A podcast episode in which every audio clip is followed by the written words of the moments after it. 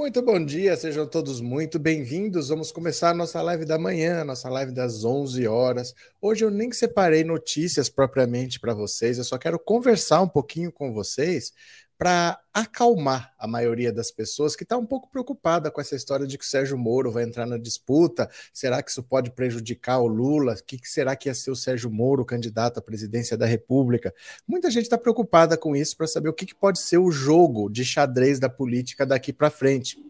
E eu quero trazer alguns, algumas reflexões para vocês. Vamos pensar junto o que, que aconteceria. Sérgio Moro entrando na disputa ele ajuda Bolsonaro, ele ajuda Lula, ele tem chance de ser o próximo presidente da República. O Podemos, o partido que se chama Podemos, que era o antigo PTN, ele já dá como certa a candidatura do Sérgio Moro. Eu acho bem difícil, né? Eu acho bem difícil o Sérgio Moro encarar essa disputa presidencial, porque por mais ambição que ele tenha, ele tem algumas coisas no passado que eu acho que ele não está muito afim de que voltem à tona. Por exemplo, ele teve uma atuação controversa no caso Banestado. O caso Banestado foi no estado do Paraná, o Banco do Estado do Paraná, que tem, tinha um banco em Nova York, e esse banco estava sendo usado por ricos e famosos para mandar dinheiro para o exterior. E no fim das contas, muita gente importante tinha dinheiro ali, o juiz era o Sérgio Moro, e meio que ficou por isso mesmo. Ninguém de peso foi punido. E acusou-se o Sérgio Moro de várias coisas naquela época, né? Então é uma história que ele talvez não quisesse que desencavasse, que fossem ver o que aconteceu, pode ter alguma consequência, mas vamos lá. Eu acho difícil por causa disso dele voltar. Ele tem algumas coisas no passado dele que talvez ele não queira, né? Alguma coisa com fazendeiro no interior do Paraná, talvez ele não queira mexer nisso. No entanto, por que que se fala de Sérgio Moro candidato então? Por que que tem gente que queira que ele entre na disputa? Vamos lá. Imagina assim: teve um 57 milhões de pessoas que decidiram votar no Bolsonaro e que votariam num jegue amarrado para ganhar do PT. Não queriam o PT de volta de jeito nenhum, não queriam um quinto mandato seguido do PT, acabaram votando num jegue que ninguém consegue amarrar, mas votaram em qualquer coisa que não fosse PT. Esse pessoal, a maioria já percebeu que deu ruim, que não deu certo essa história de votar em qualquer um, menos no PT. Porque olha o que está o Brasil. Não é um governo Bolsonaro que fez isso aqui. Nós não terminamos nem o terceiro ano do governo Bolsonaro. E ele não fala de gerar emprego, ele não fala de crédito para micro e pequenas empresas, o Paulo Guedes não toca nesse assunto. Então nós estamos num buraco econômico e não há solução. Eles não estão preocupados com o que está acontecendo, eles só querem manter números, despesas. Cortaram agora o orçamento da pesquisa científica no Brasil. Cortaram 90% do orçamento. O, o, centro de vacinas que estava sendo construído no Brasil não tem verba mais para fazer. Isso no meio de uma pandemia que ainda não acabou. Então é um governo que é impensável. Oito anos, quase uma década de Bolsonaro. Esse pessoal que votou no Bolsonaro votaria no Bolsonaro de novo, sem o menor constrangimento, se desse. É que não está dando para votar no Bolsonaro de novo. Por tudo que ele fez, esse pessoal está vendo que não dá. Eles estão perdendo dinheiro. Eles estão perdendo dinheiro. Eles estão vendo que eles não têm para quem vender o produto, que eles tinham um restaurante tiveram que fechar, que eles tinham uma loja de não sei o que tiveram que fechar. Eles estão vendo que eles estão perdendo dinheiro. Daí a busca de uma terceira via. Aí eu preciso de um nome, quer dizer, eu votaria no Bolsonaro como não dá para votar no Bolsonaro e eu não quero votar no PT, eu preciso de um terceiro nome. E aí nós chegamos à nossa primeira conclusão, que é Ciro Gomes não é terceira via. Ele não é considerado por ninguém terceira via, porque se fosse, quem está procurando uma alternativa, ô gente, tem o Ciro Gomes aí, já participou de três eleições, o cara está indo para a quarta tentativa, ele já foi ministro, já foi governador, vamos dar uma. Não, Ninguém está nem aí para o Ciro Gomes. O Ciro Gomes não é levado em consideração. Ele não é considerado a terceira via, porque ele é visto pela direita como esquerda. E eles querem alguém que seja uma cópia do Bolsonaro, alguém que seja de direita, direitaça mesmo, mesmo tendo sido um fracasso. Mas eles querem direita no poder. E aí vem esses nomes de João Dória, de Eduardo Leite, de Mandetta, de Datena. Veja só, esses nomes é que aparecem. E nenhum deles vai vingar né? O Eduardo Leite do Rio Grande do Sul é um nome gaúcho, não é um nome nacional ainda. O Mandetta, menos ainda, ele só é lembrado porque ele foi ministro da Saúde, mas ninguém vê ele de verdade. De verdade, alguém vê o Mandetta presidente da República? O Dória não tem apoio nem do próprio partido. O próprio partido dele prefere o Eduardo Leite e não prefere o Dória. Então você vê que esses nomes não vão, não vão. E aí lembram do Sérgio Moro. Será que o Sérgio Moro pode ser essa terceira via? O Podemos está dizendo que sim, que o Moro vai ser candidato pelo Podemos à presidência da República. E o que, que acontece se ele for candidato? Olha, como ele é uma alternativa ao bolsonarismo, aos bolsonaristas arrependidos que votam em qualquer coisa, mas não votam no PT, ele não tira um único voto do Lula. Então ele não vai fazer o Lula cair quando ele entrar na disputa, porque ele não tem o voto da esquerda. A esquerda está fechada com o Lula. A esquerda não, não quer votar nem no Ciro Gomes. Por isso que ele tinha 12% na eleição passada e agora ele está com 5%, porque ele não consegue ter o voto nem da esquerda. A esquerda está fechada com o Lula. A esquerda não vai largar o Lula para votar em Sérgio Moro. Né? E a direita, quando o Sérgio Gomes o Sérgio Gomes, ó, o Sérgio Moro entrar na disputa, ele vai roubar votos do Lula, não é? Pode ser um pouco do Bolsonaro? Pode. Mas quem está com o Bolsonaro ainda hoje é o radical. Esse cara vai morrer abraçado com o Bolsonaro. Quando ele entrar na disputa, ele vai roubar voto é do João Dória, é do Mandetta, é do Eduardo Leite, é desses candidatos de direita, da Atena, que ninguém leva a sério, mas está aí, é desses candidatos que tentam ser opção da direita para o voto bolsonarista. Quem não quer mais votar no Bolsonaro está pensando nesses nomes. O Sérgio Moro vai roubar voto deles. E aí é que a coisa começa a ficar interessante, porque a estratégia desses candidatos é ser a opção antipetista, é ser a opção contra o Lula. Só que quando o Sérgio Moro entrar e começar a roubar votos deles, eles vão ter que parar de atacar o Lula. Eles vão ter que dar paz para o Lula. E vão ter que atacar o Sérgio Moro. Porque é o Sérgio Moro que vai estar tá roubando o voto deles.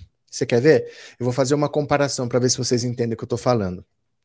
Imagina assim: o campeonato brasileiro hoje. O Atlético Mineiro está disparado lá na frente, está 10 pontos na frente do segundo. Chega uma hora que, em vez de mirar num primeiro que está tão longe, é melhor você mirar no segundo, no terceiro e no quarto, tentar passar esses adversários primeiro, do que você mirar lá no primeiro que está praticamente inatingível. Você vai gastar suas balas lá, ao invés de concentrar aqui. Então, a hora que o Sérgio Moro entrar, vamos dizer que ele fique com uns 10%. Ele vai roubar voto, é do Eduardo Leite, do Dória, do Mandetta, e esse pessoal vai ter que parar de atacar o Lula para atacar o Sérgio Moro. Senão, o Lula vai ser eleito no primeiro turno. Né? A única chance deles conseguirem crescer é não perder eleitorado pro Sérgio Moro. Se o Sérgio Moro, eles já não têm quase voto. Se o Sérgio Moro roubar eleitor dele, morreu. Então eles não podem perder voto pro Sérgio Moro. Eles vão ter que, em vez de ficar mirando no Lula, vão ter que mirar no Sérgio Moro e tentar bater no Sérgio Moro. É por isso que eu digo que o Sérgio Moro vai acabar elegendo o Lula. Porque eles vão ter que dar uma trégua a hora que o Sérgio Moro entrar no debate, porque o Sérgio Moro vai roubar voto de todo mundo que se coloca hoje como terceira via. Todo mundo que está querendo ser a opção vai perder voto para o Sérgio Moro, porque não tem de onde ele pegar voto. Do bolsonarismo radical ele não vai pegar, o bolsonarista radical odeia o Sérgio Moro, e do Lula menos ainda. A esquerda não vai deixar de votar no Lula para votar no Sérgio Moro. Então, para ele ter voto, ele vai ter que tirar voto desses que são terceira via. E aí eles não vão ter opção. Eles vão ter que bater no Sérgio Moro para não perder os votos. Vão ter que falar: olha, não vota no Sérgio Moro por causa disso, ele já fez isso, ele fez aquilo. Eles vão começar a se matar ali. A hora que o Sérgio Moro entrar na disputa, vai começar uma guerra na direita para ver quem é que sobrevive como terceira via, quem é que pega todos esses votos e quem é que tenta derrubar o Bolsonaro para tentar ir com o Lula para o segundo turno. Então, nesse cenário, o Sérgio Moro vai ajudar e muito o Lula, porque ele que vai ser o alvo da direita. A direita que quer bater no PT, se bater no PT, vai perder votos para o Sérgio Moro. Porque o Sérgio Moro vai roubar voto dessa gente aí. Eles vão ter que bater no Sérgio Moro e vão ter que distribuir. Não vai poder todo mundo só focar no Lula. Até os meios de comunicação, por exemplo, hoje o Sérgio Moro é o queridinho da imprensa. A Rede Globo carrega o Sérgio Moro no colo para lá e para cá. Não por acaso a Rede Globo estava envolvida naquele caso do Banestado também.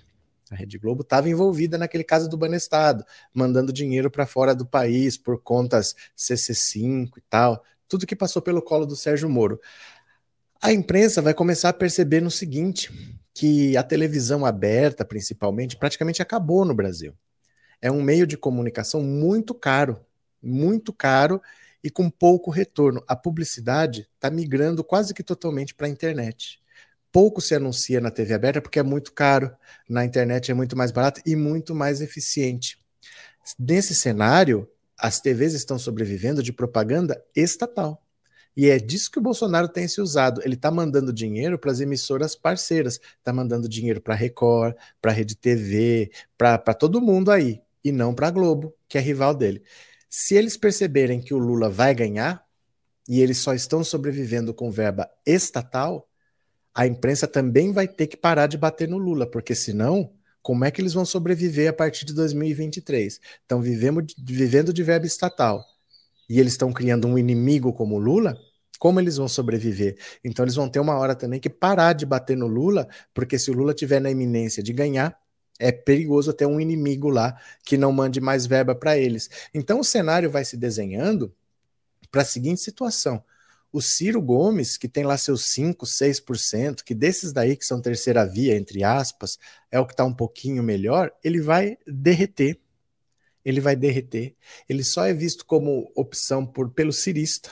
Tem um cirista que se considera de esquerda, mas que tem alguma birra com o PT ou com o Lula, considera votar no Ciro Gomes. A esquerda toda fechada com o Lula. Esse pessoal da terceira via, que é o nem Bolsonaro, nem Lula, está procurando um candidato, não achou até agora, porque não considera o Ciro Gomes essa opção, deve migrar uma boa parte para o Sérgio Moro, isso deve fazer todos os outros candidatos atacarem o Sérgio Moro para não perder os seus votos. Isso praticamente vai eleger o Lula.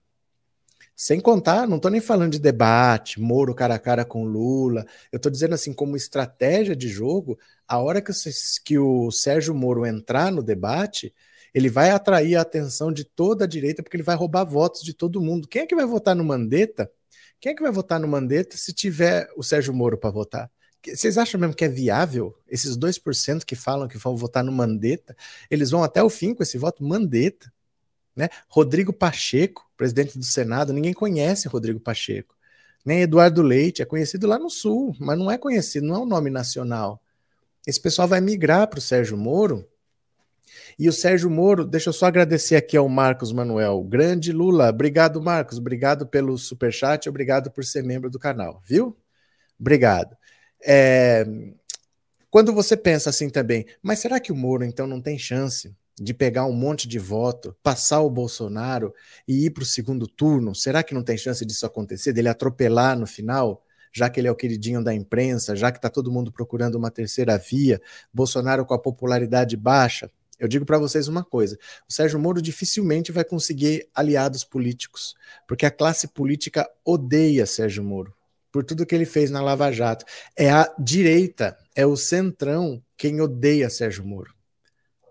Parece que ele perseguiu o PT. Sim, perseguiu. Mas o partido que teve mais deputados caçados por corrupção no país foi o PP, o Progressistas. Ele que teve, de longe, mais deputados caçados. Não foi nenhum partido de esquerda. Quem teve mais problema com a Lava Jato foi a direita. Por isso que a gente via no golpe de 2015, 2016, o Romero Jucá falando que tinha que estancar a sangria. Estancar a sangria era parar a Lava Jato. Que a Dilma não quis fazer acordo, não quis fazer acordo com Eduardo Cunha e pagou o preço por isso. Tiraram ela de lá e colocaram alguém que parasse a Lava Jato. Bolsonaro cumpriu esse papel à risca de parar a Lava Jato. O Augusto Aras é a pessoa que desmontou de dentro do Ministério Público a Operação Lava Jato, que não existe mais. Em Curitiba não existe mais a força-tarefa da Lava Jato. Foi desmontada pelo Augusto Aras. Isso era um desejo do Centrão. Bolsonaro, que sempre foi um candidato do Centrão, cumpriu esse papel, desmontou a Lava Jato. Eles odeiam Sérgio Moro. O Sérgio Moro dificilmente vai ter aliados. Ele pode ter uma legenda, o Podemos está dizendo que ele vai ser candidato por lá, mas dificilmente ele vai ter palanque, dificilmente ele vai ter alguém apoiando, dificilmente vai ter outro partido que queira se aproximar, porque eles odeiam Sérgio Moro e eles não querem Sérgio Moro presidente nunca. Eles não querem Sérgio Moro. Para eles, o Sérgio Moro é pior que o Bolsonaro. O Bolsonaro é alguém que eles conhecem. É incompetente, é corrupto, mas é da política, é conhecido, é alguém que ficou sete mandatos como deputado. E o Sérgio Moro seria um ditadorzinho, nunca fez o jogo da política, nunca dialogou com eles e vai ter a caneta de presidente da República. O Sérgio Moro dificilmente vai ter apoio para viabilizar a candidatura dele. Né? Então é difícil que a candidatura dele cresça, mas ele vai chacoalhar a direita. A direita deve ficar desesperada perdendo votos para o Sérgio Moro, porque ele vai ter, ele vai tirar voto de quem? Ele tem um potencial de votos, mas ele vai tirar voto de quem? Do Bolsonaro é difícil, que só ficam os radicais, que odeiam o Sérgio Moro.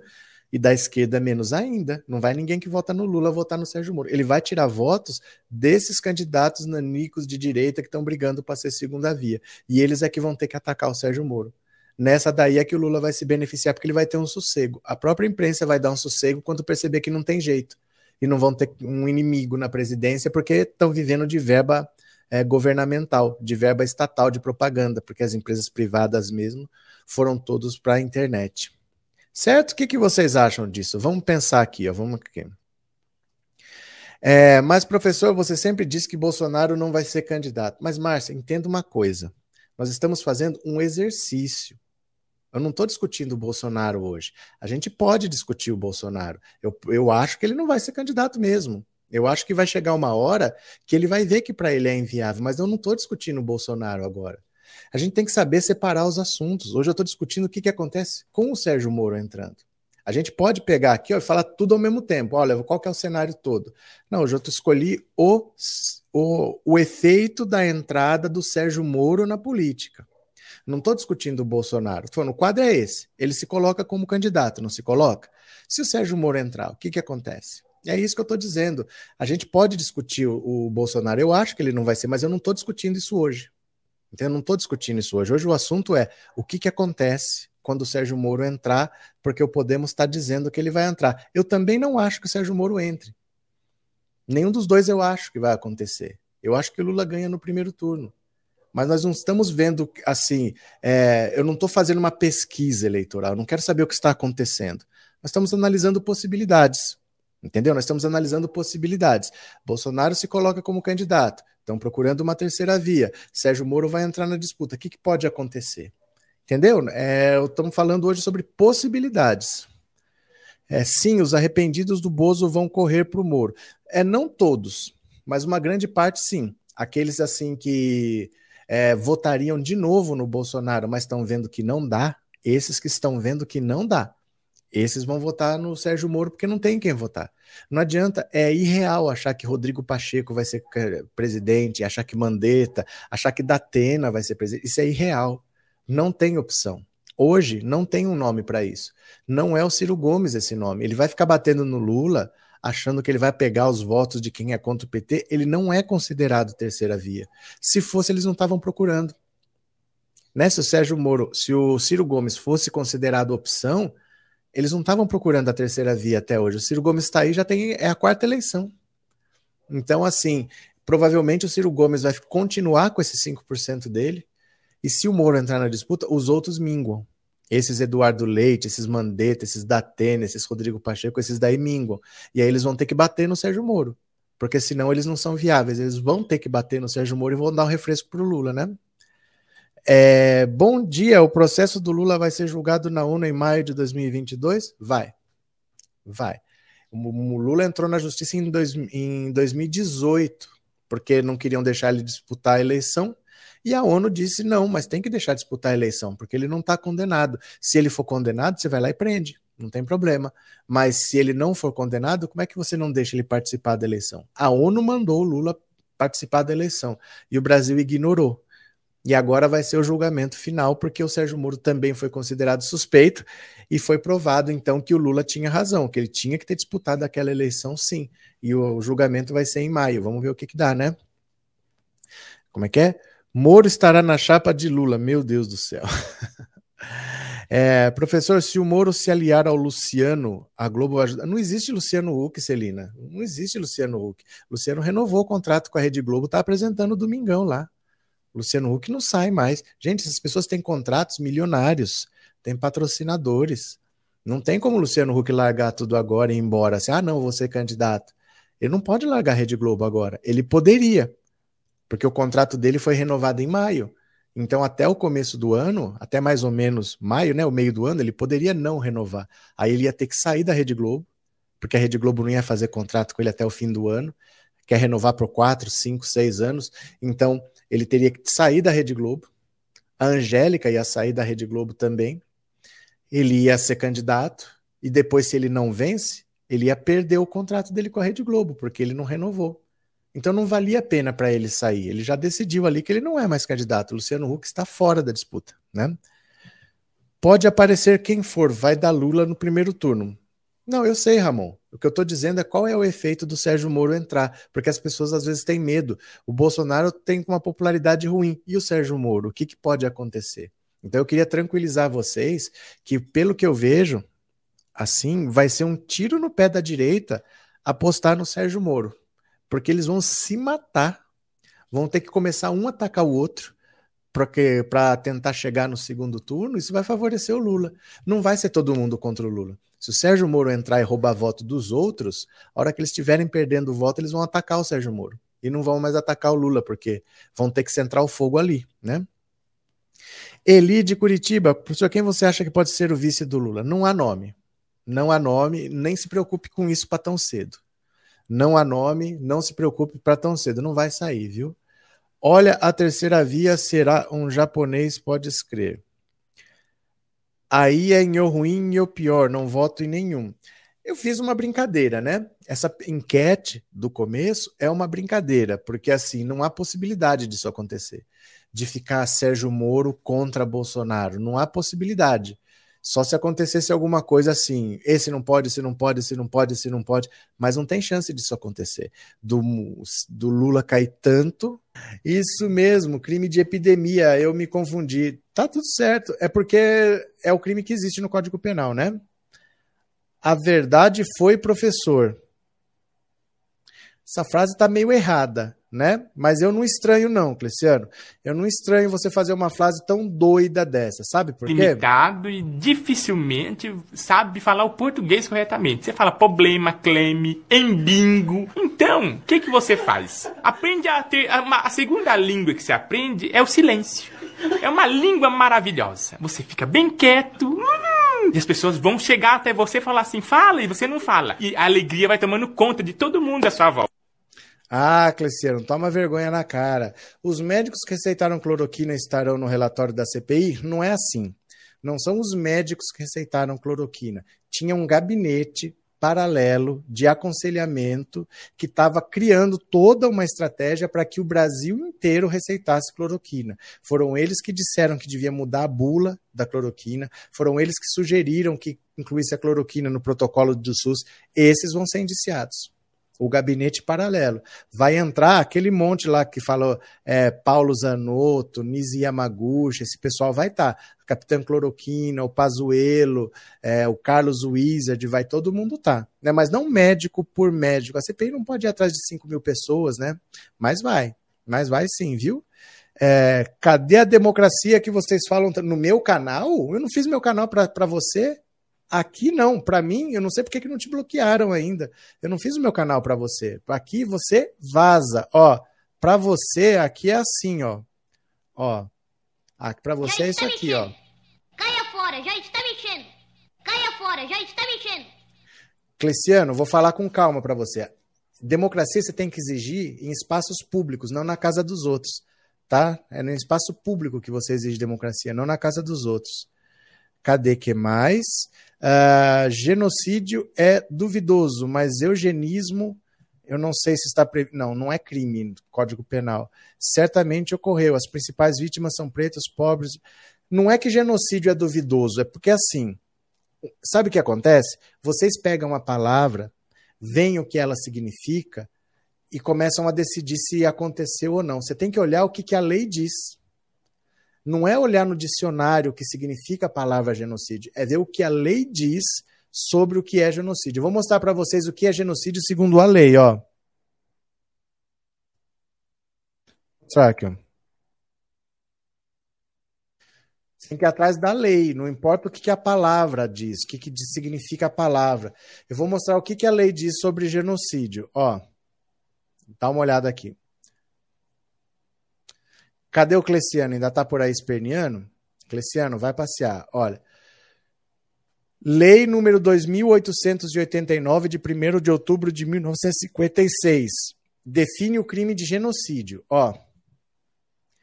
Quem, com intenção de destruir, no todo ou em parte, grupo nacional, étnico, racial ou religioso, o que, que você pode ter feito? Ó, matar membros do grupo, causar lesão grave à integridade física ou mental de membros do grupo, submeter intencionalmente o grupo a condições de existência capazes de ocasionar-lhes a destruição física total ou parcial, adotar medidas destinadas a impedir os nascimentos no seio do grupo efetuar a transferência forçada de crianças do grupo para outro grupo. Isso é a definição. Você pode achar o que você quiser, mas vai entrar como crime se acontecer uma dessas coisas. E contra os indígenas aconteceu isso aqui, ó: submeter intencionalmente o grupo a condições de existência capazes de ocasionar-lhes a destruição física total ou parcial. Porque o Bolsonaro vetou para os indígenas que fosse fornecida água potável, vagas de UTI, leitos hospitalares, respiradores, material de higiene, álcool em gel. Ele vetou isso tudo para os indígenas. Então cai direitinho nisso daqui, ó, no crime de genocídio, tá? Então é isso que a lei define. Se você olhar no dicionário, pode ter várias definições, mas o que importa é isso aqui, ó. Quem assinou essa lei, você quer ver quem foi, ó? Juscelino Kubitschek Nereu Ramos. É do tempo do JK, essa lei de 1956, tá? Então tá bem caracterizado o crime de genocídio indígena. Ele fez isso, né? Uh, lei 2022, Lula 2022 presidente, tá certo. 53 pessoas vão ser indiciadas, Bozo encabeça a lista. Pronto. Quem mais aqui? Pera lá, pera lá, pera lá. Olha, compartilha a tela. Lula e Bolsonaro concordam em pelo menos um aspecto sobre 2022. Que será que o Lula e o Bolsonaro concordam? Olha, adversários políticos ferrenhos, o presidente Jair Bolsonaro e o ex-presidente Lula concordam em pelo menos um aspecto sobre as eleições de 2022.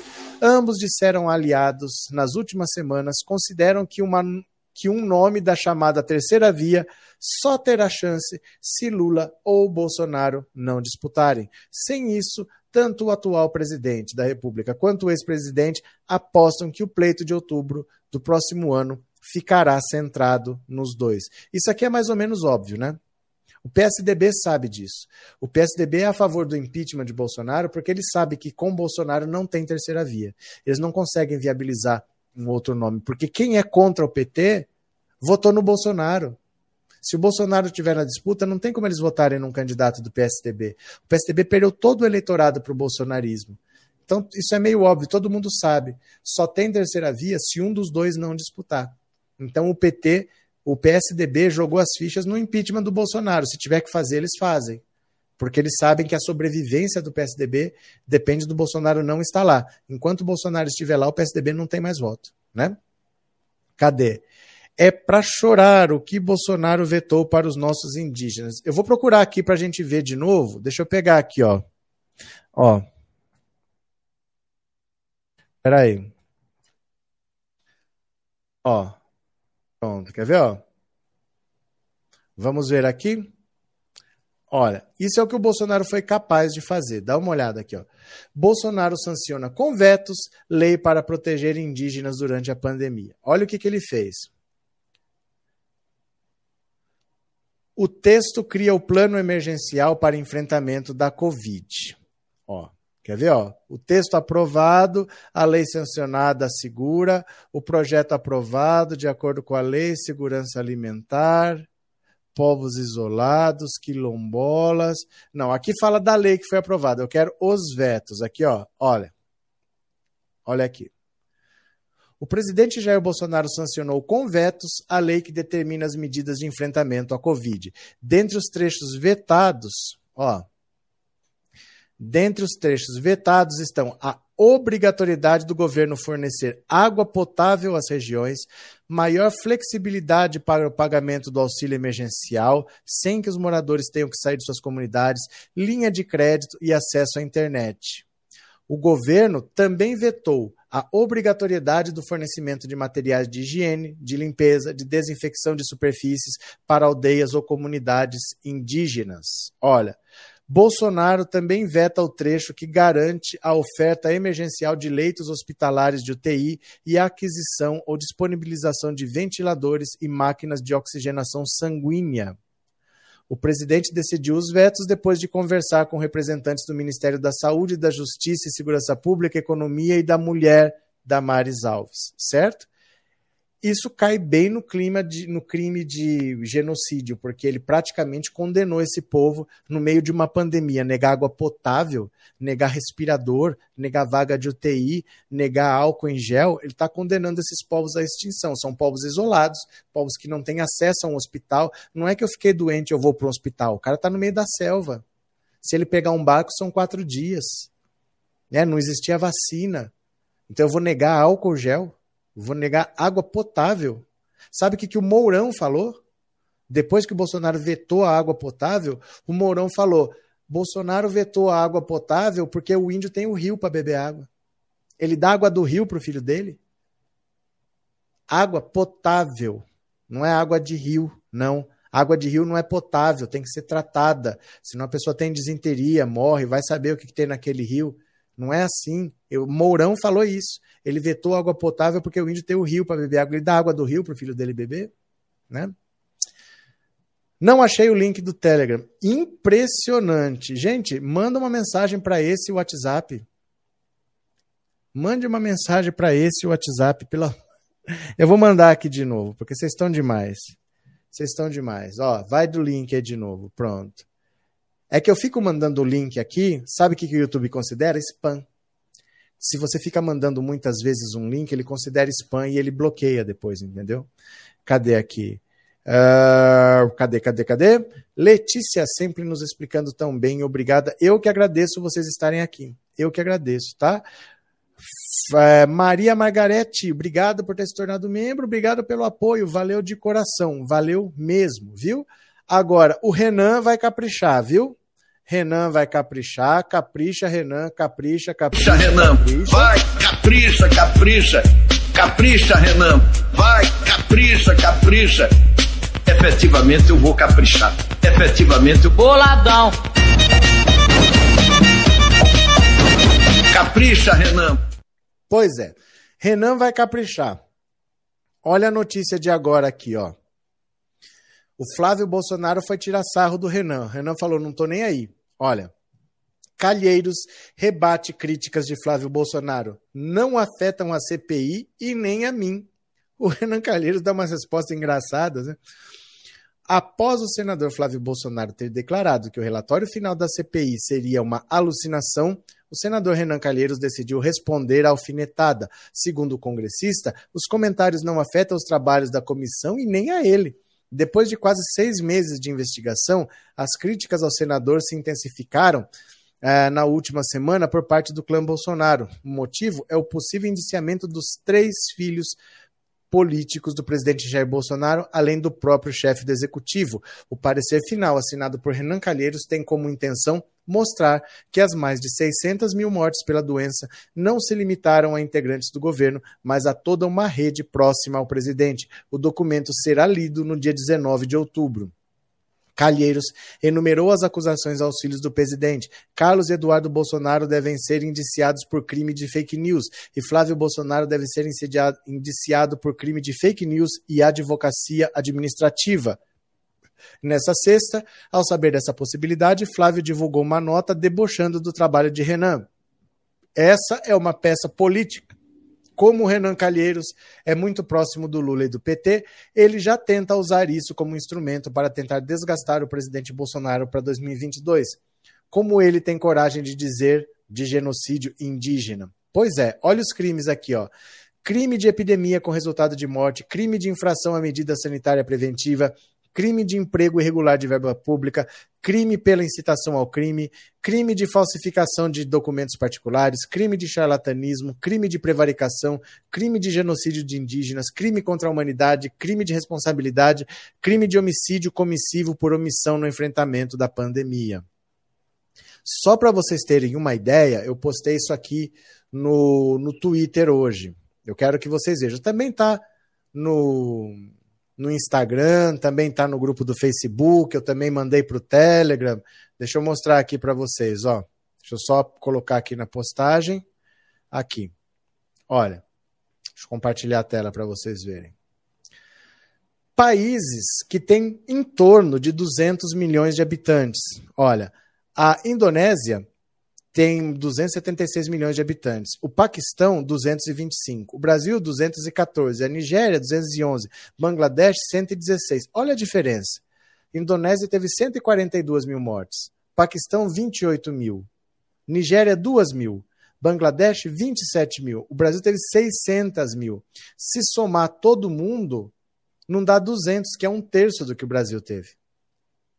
Então, o Brasil brincando, se tivesse a média mundial, não precisaria ter sido um exemplo. Era só ter sido igual ao mundo. Se tivesse morrido aqui na média que morreu no mundo inteiro, pelo menos 400 mil vidas teriam sido poupadas. O Brasil foi muito pior do que o resto do mundo. Olha, deixa eu mostrar aqui para vocês, ó, uma coisa que eu postei aqui. É uma conta bem simples que cada um pode fazer. Você quer ver? Deixa eu ver onde é que está aqui. Olha aqui. O Brasil tem 2,7% da população mundial, mas teve 13,3% das mortes por Covid no mundo. A causa disso deve estar andando de moto por aí. Isso aqui eu postei quando, meu Deus? Isso aqui foi dia 14, foi anteontem. É uma conta muito simples. O Brasil tem 2,7% da população mundial, mas tem 13% das mortes. Não tem como você dizer que morreu gente no mundo todo, não é só no Brasil que morreu gente. São números, né? Fátima, obrigado pelo super chat, obrigado por ser membro do canal. Muito obrigado, viu? Muito obrigado. É, Meire Landes, deixei ele para ver se aprende com as lambadas do professor. Quem que é, Trindade? Quem que sobrou aí? É, fora agora nazifascismo brasileiro. Olha o Ivanildo, gostei da frase nova. Cleciano ainda tá por aí, vocês não respeitam ninguém e querem ser respeitados. Vai tomar lapada, tá por aí ainda esse Cleciano, é? Cadê?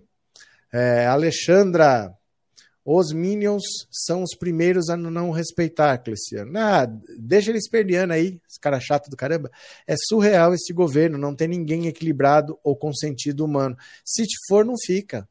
Se for pessoa séria, não fica nesse governo, isso é óbvio. Bolsonaro não aceita ninguém que contrarie.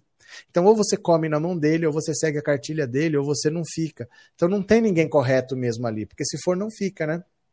Bolsonaro tem muitos motivos para estar preocupado com o relatório da CPI. Aprontou demais. Pois tem uma notícia exatamente sobre isso aqui, ó. Deixa eu pegar aqui para vocês. Quer ver, ó? Opa, cadê? É que ele está preocupado é com isso mesmo. Quer ver? Deixa eu ver aqui qual notícia que é. Espera lá. Deixa eu só achar aqui. Aqui, pronto, já achei. Dá uma olhada. Olha a preocupação dele aqui, ó. Bolsonaro reclama de CPI. Para o mundo todo, vai que eu sou um homicida. Ó. Agora que ele se tocou, né? O presidente Jair Bolsonaro está incomodado com as notícias de que o relatório do senador Renan Calheiros deverá pedir seu indiciamento, acusando de uma série de crimes relacionados a ações e omissões no combate à pandemia. Em conversa com apoiadores do cercadinho montado na entrada do Palácio da Alvorada na noite dessa sexta, de ontem, Bolsonaro reclamou dos danos à sua imagem que as notícias estão causando. O que passa na cabeça do Renan Calheiros naquela CPI com esse indiciamento? esse indiciamento para o todo mundo vai que eu sou homicida. Eu não vi nenhum chefe de Estado ser acusado de ser homicida no Brasil por causa da pandemia.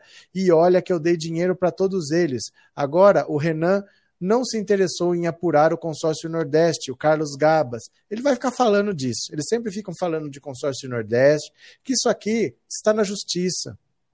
Isso está na justiça, está sendo investigado, né? Ó, Bolsonaro ironiza indiciamento por homicídio na CPI e depois demonstra preocupação. É essa mesma frase que ele falou aqui, ó. para o mundo todo, vai que eu sou homicida. Mas ele acha que isso vai acontecer agora. Deixa eu mostrar para vocês o que, que aconteceu na Espanha, no parlamento da Espanha. Quer ver? Deixa eu pegar aqui. Tá no Instagram, no Pensando Alto Insta. Deixa eu pegar aqui. Olha isso, é o parlamento da Espanha. Você quer ver? Pronto, deixa eu ver. Aqui está. Eu quero que você veja um vídeo curtinho de dois minutos, mas se ele está preocupado com o que vão pensar, é porque ele não sabe o que, que já estão pensando dele. Dá uma olhada. Esse aqui, ó, tem legenda, tá? Tem legenda. Deixa eu colocar aqui bem ampliado, ó. Tem legenda, deixa eu tirar aqui o telefone. Pronto. Prestem atenção se ele está preocupado com o que vão pensar. Olha. Opa, pera lá. Som. Pronto. Aqui, ó. Es evidente que la moción que presenta mi compañera María Dantas no es ni podría ser una moción contra la República Hermana del Brasil, por el contrario, es una moción que en defensa de millones de brasileños y brasileñas que seguramente están padeciendo a quien ha uno de los peores presidentes de, su historia. Porque es verdad, Jair Bolsonaro no es un presidente cualquiera, es una de las expresiones quizás más siniestras de un proyecto político y de un proyecto económico que solo se puede abrir camino con la violencia, con la mentira y el que cada vez más le sobra la democracia. Bolsonaro nunca negó su admiración por eh, Augusto Pinochet, nunca negó su admiración por el golpe ilegal de 1964 que acabó con el gobierno democrático de Joe Goulart en su propio país y ya en 1999, antes de ser presidente, dijo que su proyecto político y económico no podía imponerse mediante el voto, que exigía una guerra civil y hacer lo que el golpe del 64 no había hecho, asesinar a 30.000 personas. Desde entonces, Bolsonaro no ha dejado de sentirse abiertamente en guerra contra sus adversarios y contra su propio pueblo. Enumero el asesinato de Mariel Franco, la infame guerra judicial que encarceló y despojó ilegalmente de sus derechos políticos al presidente Lula, la devastación de la Amazonía, los asesinatos de indígenas y de personas negras pobres, las más de 3.000 mujeres asesinadas en 2019, el aumento de la desigualdad y la pobreza, los homenajes a antiguos torturadores, los ataques a la prensa, al Tribunal Supremo, los discursos de odio contra las personas LGTBI, los 600.000 muertos por su desidia en la gestión de la pandemia. Nada de eso es ajeno a lo que Bolsonaro encarna. A los odios de un personaje psicopático que llegó a decir mi especialidad es matar.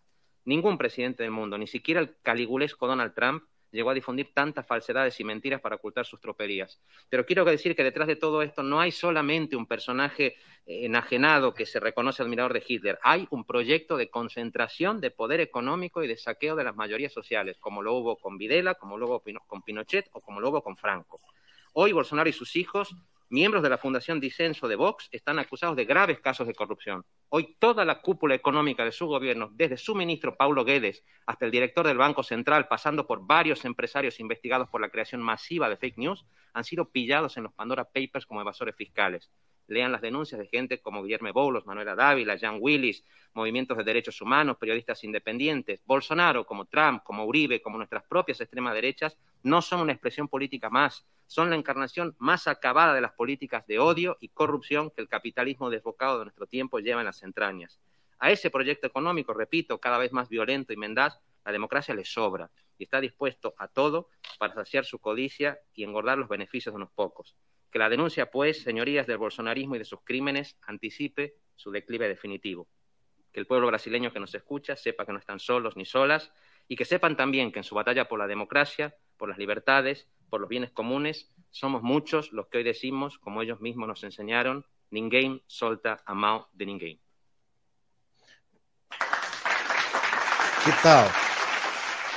Ele está preocupado com o que o mundo vai pensar dele quando se ele for indiciado por homicídio. Ele não sabe o que o mundo já o conhece há muito tempo.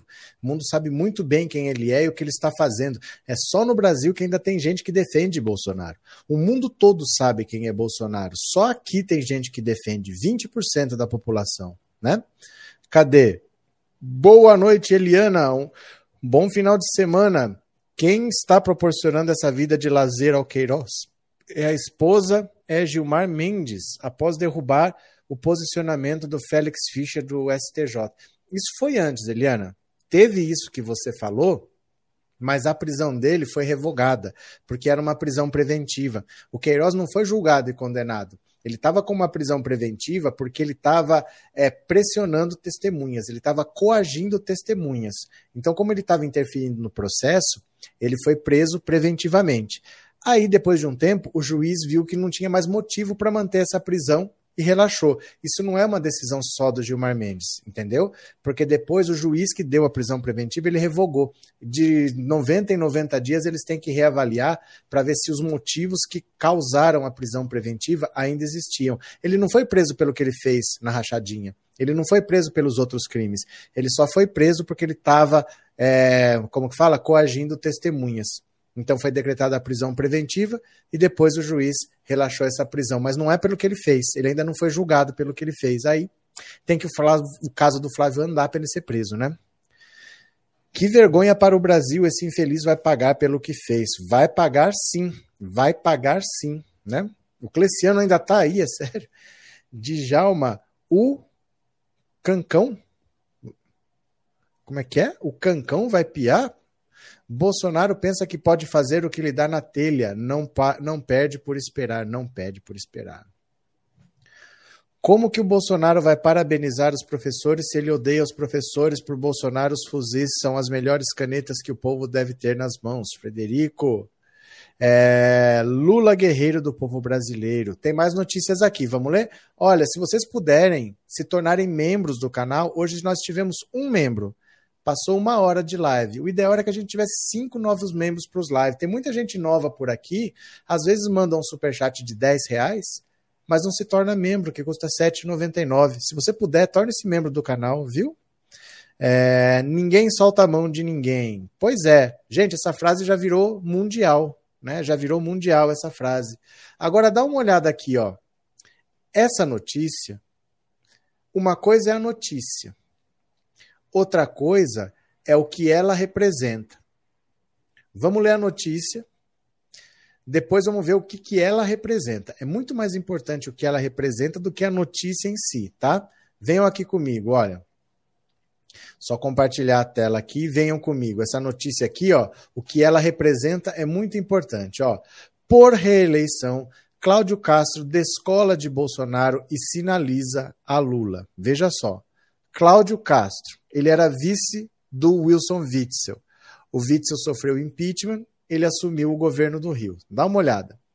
Alçado ao Palácio Guanabara pelo impeachment de Wilson Witzel, o até então desconhecido vice, Cláudio Castro, cantor gospel católico, vindo de dois anos de obscuridade na Câmara dos Vereadores, agarrou sua chance, pôs-se imediatamente a trabalhar para, encerrado o mandato tampão, se reeleger governador do Rio.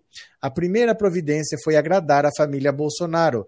Abraçou-se sobretudo com o senador Flávio, empilhou aliados do presidente dos filhos no Palácio Guanabara e, por um momento, até flertou com o negacionismo em meio à pandemia de Covid.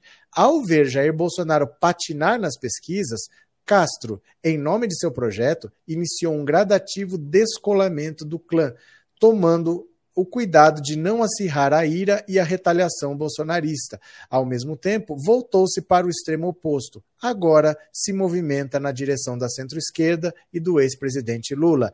Na trilha de mudança de lado, Castro tem evitado citar Bolsonaro e aparecer junto a ele nas redes sociais. Na briga do presidente com governadores a respeito da alta da gasolina, pôs-se a criticar o Planalto e a política de preços da Petrobras também assinou a carta protesto contra a afirmação de Bolsonaro de que todos os estados, sem exceção, aumentaram impostos, contribuindo para a subida do preço dos combustíveis. Virou a casaca na questão da vacina, abandonando a cartilha bolsonarista e publicando no Instagram foto sua sendo imunizado com a legenda Vacina boa é com a segunda dose. Enquanto isso, a operação Castro Lula vai se desenvolvendo discretamente, encabeçada por Rodrigo Abel, um petista de raiz que hoje dá as cartas no governo fluminense na oposição da Secretaria Estadual de Gabinete do Governador. O objetivo do grupo político de Castro é construir uma aliança informal com Lula e, a partir daí, solidificar o apoio dos principais nomes da articulação eleitoral no Rio, o presidente da Assembleia, André Ceciliano, e o prefeito da capital, Eduardo Paes. Com Ceciliano, a parceria já tem meio caminho andado. O deputado costurou para o governador uma ampla aliança é, com pelo menos 16 partidos. Mais que depressa eles se beneficiaram do loteamento de secretarias, subsecretarias e órgãos estaduais, garantindo em troca apoio às ambições de Castro em 2022.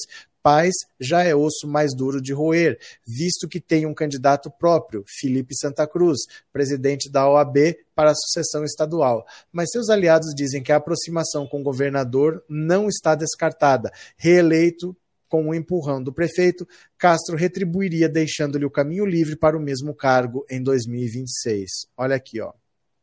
No PT, o trunfo de Castro é a disposição da sigla de obter aliados onde quer que eles se apresentem.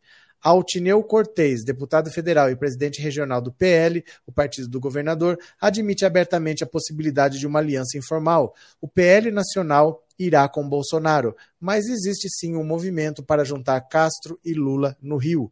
De outro lado também, Formalmente, o partido deverá apoiar Marcelo Freixo para governador, mas a prioridade do PT é eleger Lula. Queremos que ele tenha mais de um palanque nos estados, confirma Ceciliano, um dos coordenadores da pré-campanha do ex-presidente. Neste cenário, Lula perderia votos no Rio para Freixo e ainda para Felipe Santa Cruz, para Rodrigo Neves, do PDT, ex-prefeito de Niterói, e, no melhor dos mundos castrista, para ele próprio, o azarão do bolo centro-esquerda. Em agosto, postado ao lado do governador em um evento, o vice-presidente nacional do PT, Washington Quaquá, gritou empolgado: É Castro Lula, é Castro Lula. Constrangida, no dia seguinte, a presidente do partido, Gleisi Hoffmann, despistou: É uma posição absolutamente pessoal do Quaquá. Deixa eu dizer agora: essa é a notícia, né? O governador do Rio, Cláudio Castro, que é um bolsonarista, está descolando de Bolsonaro e quer se aproximar de Lula.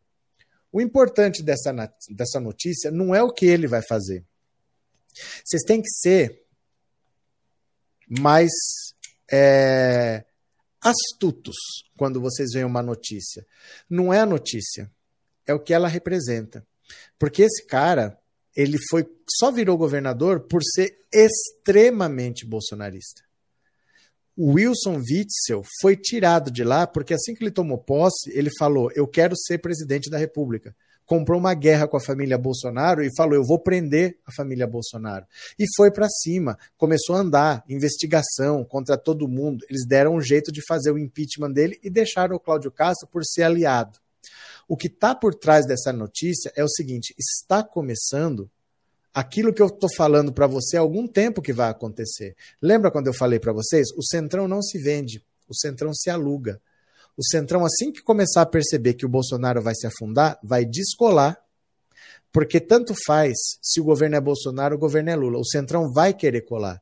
Então eles não vão afundar junto com o Bolsonaro. Eles vão deixar o Bolsonaro afundar, vão abandonar o Bolsonaro e vão todos correr para o lado do Lula. Isso está começando a acontecer quando o Cláudio Castro, que é um dos mais bolsonaristas, cogita abandonar Bolsonaro e começa a acenar as asas para Lula, é porque o movimento já começou. Bolsonaro está sendo abandonado à própria sorte. Para quem acha que Bolsonaro tem costas quentes, com nada nunca acontece, as pessoas já começaram o movimento de abandono do Bolsonaro.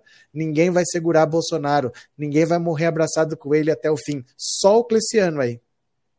Só o Cleciano que vai estar tá aqui. O Bolsonaro vai estar tá preso, abandonado por todo mundo, ninguém está nem aí mais o Bolsonaro, vai estar tá o Cleciano aí falando groselha. É esse o movimento que é importante. Não é se ele vai apoiar o PT ou não vai, dane-se que o Cláudio Castro vai fazer.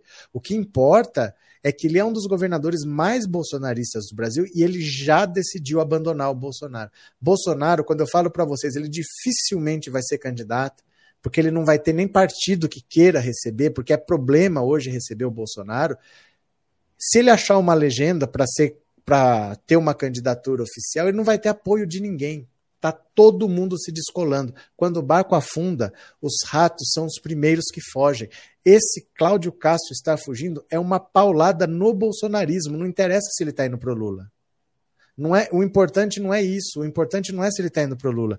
O importante é que ele está abandonando o bolsonarismo. E isso é um movimento que vai ser cada vez mais frequente. Bolsonaro vai ser completamente abandonado. Ele não tem a menor chance de se reeleger. Vai ser difícil ele arrumar um partido para entrar. E se ele achar, vai ser sem alianças, vai ser sem dinheiro. Ele vai ter que se virar com o que ele tiver. E ele não tem chance de se reeleger. Bolsonaro está abandonado na política. Né? Lázara, pergunte, me explica uma dúvida. Você fala que o PT é um partido muito grande, que a esquerda é só 20%. Como isso, como as esquerdas podem ganhar? É porque não é só a esquerda que vai votar na esquerda. Você está achando que é assim, ó, quem é direita vota na direita e quem é esquerda vota na esquerda. Isso até é verdade. Mas você tem a direita, você tem a esquerda e tem um monte de gente aqui, ó, que não entende de política, que não gosta de política, que não, não escolhe é, candidato por ideologia, escolhe por simpatia, escolhe porque acha que vai beneficiar, escolhe porque gosta da pessoa. Tem um monte de gente aqui no meio, pelo menos uns 50% da população, que não é nem de direita nem de esquerda, é gente que não entende de política, gente que vota por impulso, gente que vota no deputado e depois já não lembra mais quem é o deputado em que votou. Então, assim, as pessoas de esquerda nesse país são em torno de 20%. Quando eu falo que o PT é um partido muito grande, o PT é um partido que tem a maior número de deputados da Câmara, é o PT que tem, é o partido que mais tem deputados, mas isso não garante que ele consiga fazer as coisas sozinho. Porque a Câmara tem 513 deputados e o PT tem 56 deputados. Ele tem 10%. Ele sozinho, 10%. Ele é o maior, mas é 10%. A esquerda toda dá uns 20% só com 20% você não aprova uma PEC. Para aprovar uma PEC você precisa de 60%. Mas não é só quem é de esquerda que vai votar na esquerda. Tem muita gente aqui no meio que não é de esquerda, mas está vendo o que o Bolsonaro vai fazendo e a única opção é o Lula, vai votar no Lula. Entendeu? O mundo não é assim, não. Seria até melhor se fosse. Seria até melhor se fosse. A pessoa sabe, ó, eu sou de direita, eu sou de esquerda. Não, a maioria nem entende de política, não gosta de conversa, não vai nem na reunião do condomínio. Pô, é o dinheiro dela, ela vai ter que pagar o boleto no mês que vem. O cara não vai. Um prédio inteiro, você chega lá, tem três pessoas na reunião do condomínio. Imagina para presidente da República. Você entendeu? Então são coisas diferentes. O PT é o maior partido da Câmara. A esquerda é no máximo 20% do eleitorado, mas a direita em si não é muito grande também, não é porque a direita acaba pegando um eleitorado aqui que nem entende de política, mas aprendeu que, que a esquerda é o demônio, que a esquerda é uma madeira de piroca, que a esquerda não sei o quê. Eles acham que eles são de direita, mas eles nem entendem de política no fundo. Você entendeu? Cadê? PT não está acabado, está abalado, mas não. Não, o PT não está abalado. O PT é o maior partido do Brasil hoje, é o maior partido na Câmara. O PT, desde que acabou a ditadura, toda eleição presidencial, o PT foi para o segundo turno. Todas. Todas. Foi com o Collor, depois foi duas vezes com o Fernando Henrique, foi duas vezes com o Lula, foi duas vezes com a Dilma e foi com o Haddad. Todas as eleições o PT esteve no segundo turno. Então, a vida é assim, é que você não ganha sempre. Né? Não é assim, ou eu ganho sempre ou eu estou acabado. Não, foi segundo. Né? Será que, por exemplo, se você fosse um atleta, você vai para a Olimpíada e aí você fala assim: ó, você foi medalha de prata, medalha de prata, medalha de prata, medalha de ouro, medalha de ouro, medalha de ouro, medalha de ouro e medalha de prata. Vão dizer que você está acabado? Né? É, PT se fortalece, aguarda em 2022 está chegando, Lulinha subindo a rampa para sermos felizes de novo.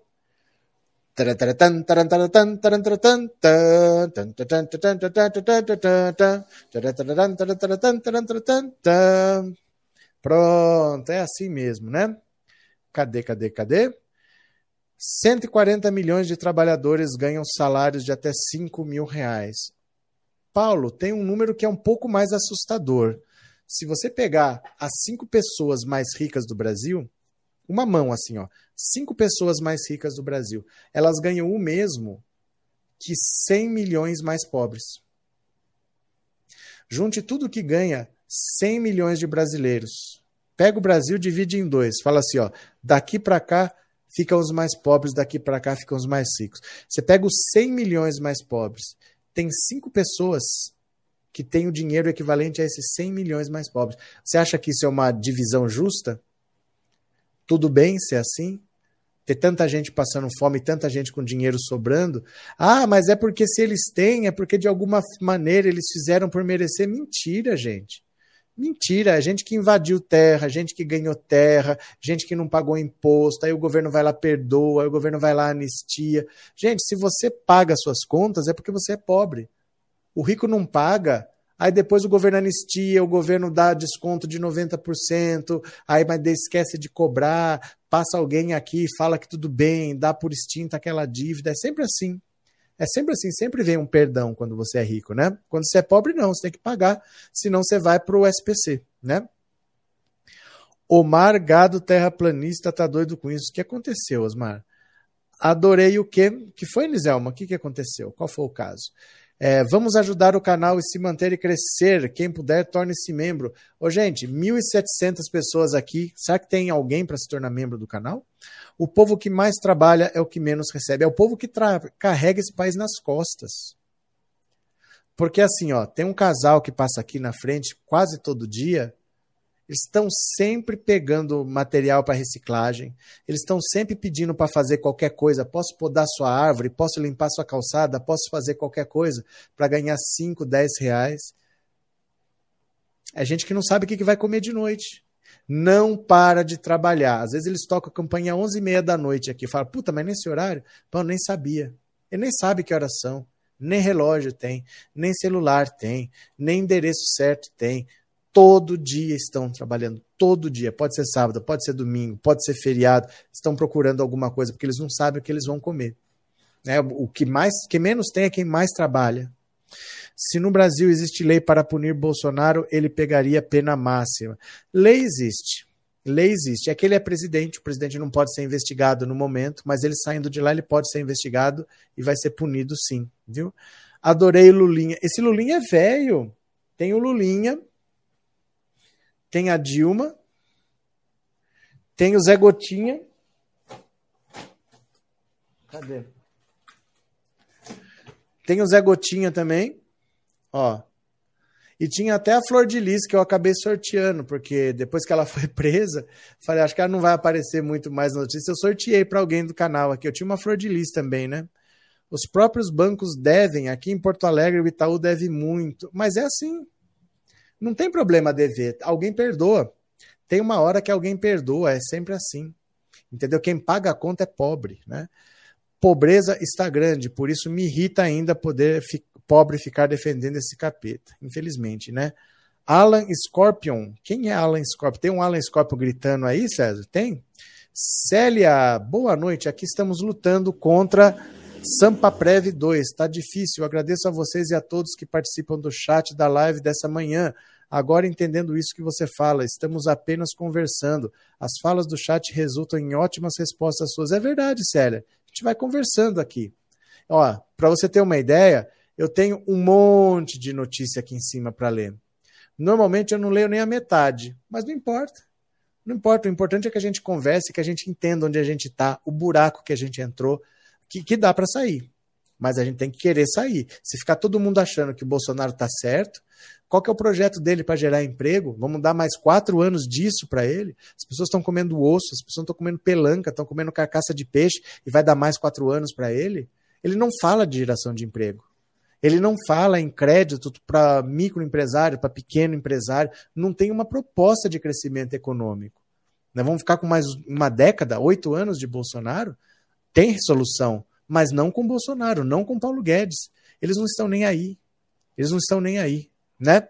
Então o importante é que a gente entenda onde a gente está. Por isso que é importante conversar. A gente precisa conversar, né? Obrigado, Célia. Obrigado pelo super chat e obrigado por ser membro do canal há tanto tempo. Obrigado, viu, Célia? A direita tem tanto medo do PT que tiveram de dar golpe. Isso prova que o PT é bom. É Guilhermino, é, eles iam perder para sempre se eles não dão um golpe, eles iam perder todas as eleições, porque o povo estava pela primeira vez sendo notado. Essa gente era ignorada, ninguém estava nem aí para eles. Sabe, o povo brasileiro era abandonado à própria sorte, é muito duro. Eu fico muito triste quando eu vejo isso, sabe? Pessoas egoístas ao ponto de falar pela primeira vez, aquele cara está sendo tratado contra como gente, isso é comunismo.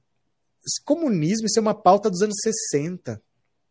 Não sei como é que tem gente ainda falando essas bobagens de comunismo. Ai, se você é comunista. Gente, comunismo é uma pauta dos anos 60. Quem está falando isso agora está 60 anos atrasado, no mínimo, né? Mas A gadaiada só fala. Lázaro, obrigado por ter se tornado membro, Lázaro. Muito obrigado, viu? Muito obrigado, obrigado pela confiança, meu caro. Muito obrigado. Agora, olha o que a Glaze falou sobre o Cláudio Castro. Dá uma olhada aqui, ó. Opa, errei. Cadê? Glaze descarta apoio do PT a Cláudio Castro. Conversa é com PSB, PCdoB e PSOL. Olha. A presidenta nacional do PT, Gleisi Hoffmann, deixa eu ampliar só um pouquinho aqui, ó. Usou as redes sociais nessa sexta para comentar sobre a reunião em que participou no Rio de Janeiro com o ex-presidente Lula e lideranças locais. A pauta do encontro foi a posição da legenda no pleito de 2022 no estado. Washington Quaquá, prefeito de Maricá e membro da direção nacional do PT, defende palanques múltiplos, incluindo o governador Cláudio Castro, próximo do bolsonarismo muito boa reunião com lideranças do PT Rio. O partido segue firme na construção de alianças com partidos progressistas de esquerda para enfrentar a destruição do governo Bolsonaro. No Rio, nossa conversa é com PSB, PCdoB, PSOL e os que querem que a democracia e direitos do povo prevaleçam. Além de Gleisi, Lula e Quacá participaram do encontro a deputada federal Benedita da Silva, o deputado estadual André Ceciliano, o prefeito de Maricá, Fabiano Horta, o vereador Lindbergh Farias e o presidente estadual do PT, João Maurício. Quaquá é o principal defensor da tese dos múltiplos palanques e tenta costurar uma candidatura de Ceciliano ao Senado com o apoio de Cláudio Castro. Essa proximidade com o atual governador gerou incômodo no PT do Rio. O dirigente chegou a mandar indiretas para os correligionários nas redes e a atacar jornalistas do Extra. João Maurício publicou nota na quinta-feira dizendo que o partido faz oposição ao atual governador governador. O PT vem costurando aliança com o PSB para apoiar a candidatura de Freixo.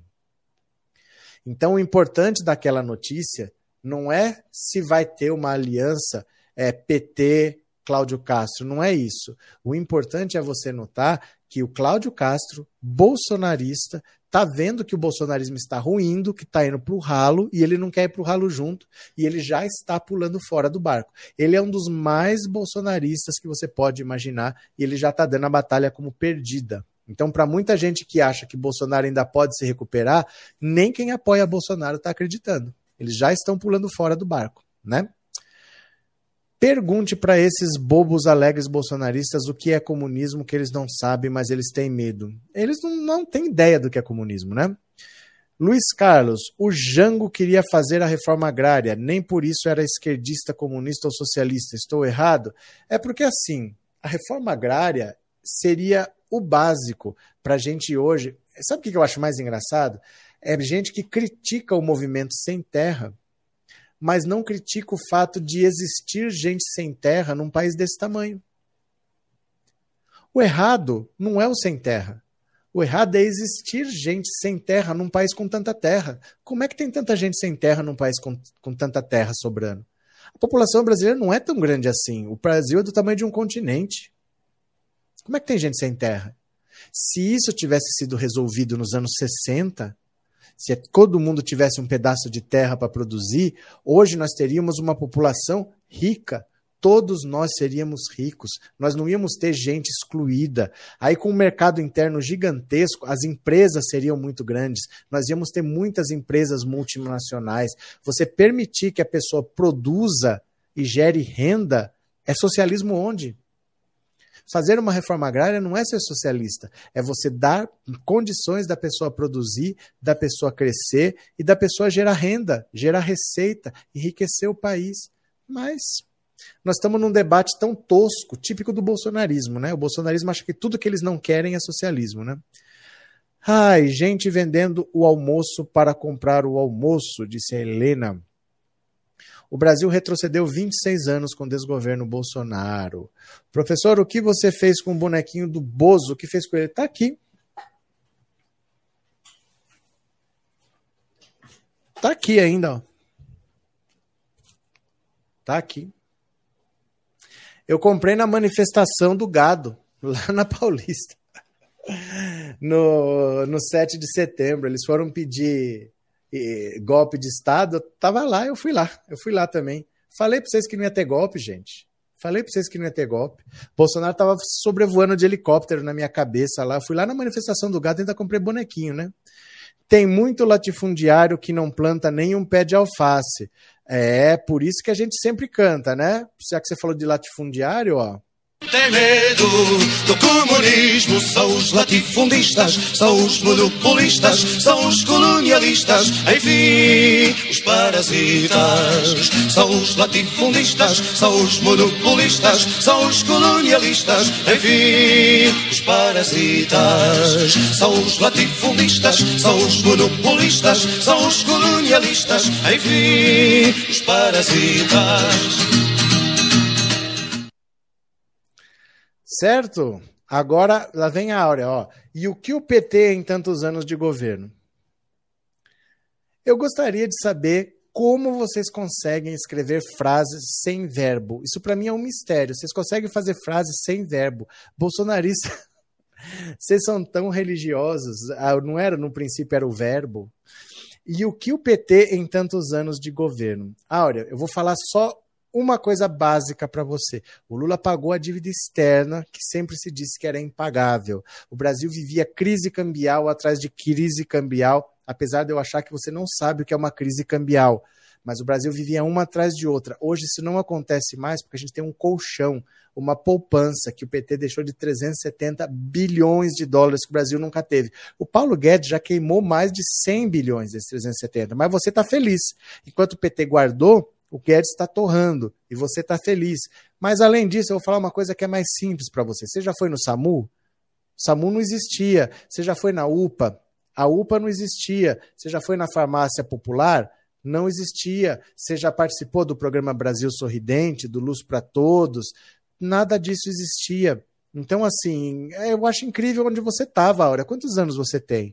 Para você não saber que essas coisas nunca existiram. Onde você estava, eu queria saber. Conta para mim, estava em Mônaco? Será que você é tão rica? Você mora no Principado de Mônaco? Será que é isso? É, infelizmente, esses bolsomínios infestam as redes. Mas então, é por isso que é importante, Tati, é por isso que é importante quando a gente vê esse tipo de notícia aqui, ó. Por isso que eu falo, é importante a gente ver esse tipo de notícia. Porque os bolsomínios não perceberam que quem entende está abandonando o Bolsonaro. O Cláudio Castro é um dos governadores mais bolsonaristas do Brasil. Tem vários, mas ele é um dos mais. E ele está abandonando porque ele sabe que o barco está afundando. Não sou eu que estou falando. Não sou eu que estou falando que o barco está afundando. É o próprio bolsonarista que entende quem é Bolsonaro. Só esses trouxas aí que não perceberam. Então, por isso que essa notícia é importante. Não é porque o PT vai se unir com o Cláudio Castro. Não. O importante é ver que um governador bolsonarista já percebeu que é roubada, que ele tem que se descolar. Foi aconselhado a se descolar do Bolsonaro para não afundar junto. E eles não percebem, eles são incapazes de perceber isso, né? Cadê que mais? Quando o Lula e a Dilma governou, o povo podia ter uma moradia. É, bate nele. Nele aqui, ó. Esse daqui. Eu só comprei esse boneco para isso. Ó. Eu só comprei para isso. Mas sabe por que, que eu não pego ele? Porque ele é muito grande. Ele tapa muito a tela e eu não vejo o que, que eu tô fazendo. Era melhor. Eu não achei. O melhor é que fosse um desse tamanho, assim, né? Porque ele, ele tapa muito aqui à frente, eu não sei o que, que tá mostrando, o que, que não tá mostrando. Ele não é muito prático, não, né? Cadê? Sim, eles vão abandonar o barco. Além do mais, aqui no Rio é Lula e Freixo. Tá certo. Quem mais? Culpando a Constituição, o que aconteceu? Calma, olha aqui. Quem fez tudo isso foi a nossa Constituição. Claro, foi a Constituição. E por que a Constituição parou de fazer? Conta para mim, por que, que, a Constituição parou de criar a universidade? Por que, que, a Constituição parou de valorizar o salário mínimo? Onde é que mora essa Constituição para a gente ir lá conversar com ela para ela continuar fazendo? Conta para mim, Áurea. Áurea, eu vou falar uma coisa para você. Acabei de perceber um detalhe em você. Sabe o que, que eu percebi? Limitado Ó. e dificilmente sabe falar o português corretamente. Você fala problema, cleme, embingo. Então, o que, que você faz? Aprende a ter. Uma, a segunda língua que você aprende é o silêncio. É uma língua maravilhosa. Você fica bem quieto. Hum, e as pessoas vão chegar até você e falar assim: fala, e você não fala. E a alegria vai tomando conta de todo mundo à sua volta. Pronto, tá certo? É isso, tá bom? Olha. Ai, meu Deus do céu. Cadê? Sim, Jesus dividiu o pão igualmente, socialista raiz. Cadê? Isso qualquer um dos políticos faziam, inclusive o dinheiro quem deixou era o governo FHC. O governo FHC deixou dinheiro? O governo FHC deixou dinheiro? Quantos anos você tem, Osmar? Eu gostaria de saber. Você viveu o governo FHC? O governo FHC deixou dinheiro? Eu não vou nem comentar mais nada. De verdade, assim, me constrange você falar que o governo FHC deixou dinheiro. Te juro que é constrangedor para mim que você acha que o governo FHC deixou dinheiro. Eu queria saber quantos anos você tem, de verdade, para você achar que o governo FHC deixou dinheiro. De verdade. Você quer que eu te mostre o governo. Eu vou mostrar. Agora eu vou ter que te mostrar, porque assim.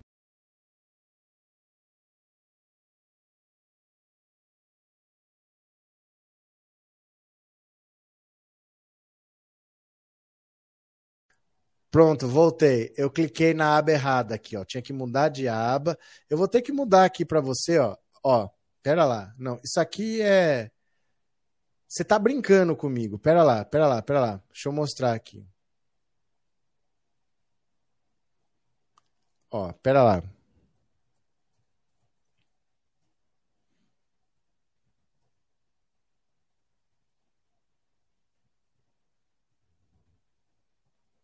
eu ver se eu acho o vídeo aqui que eu quero te mostrar.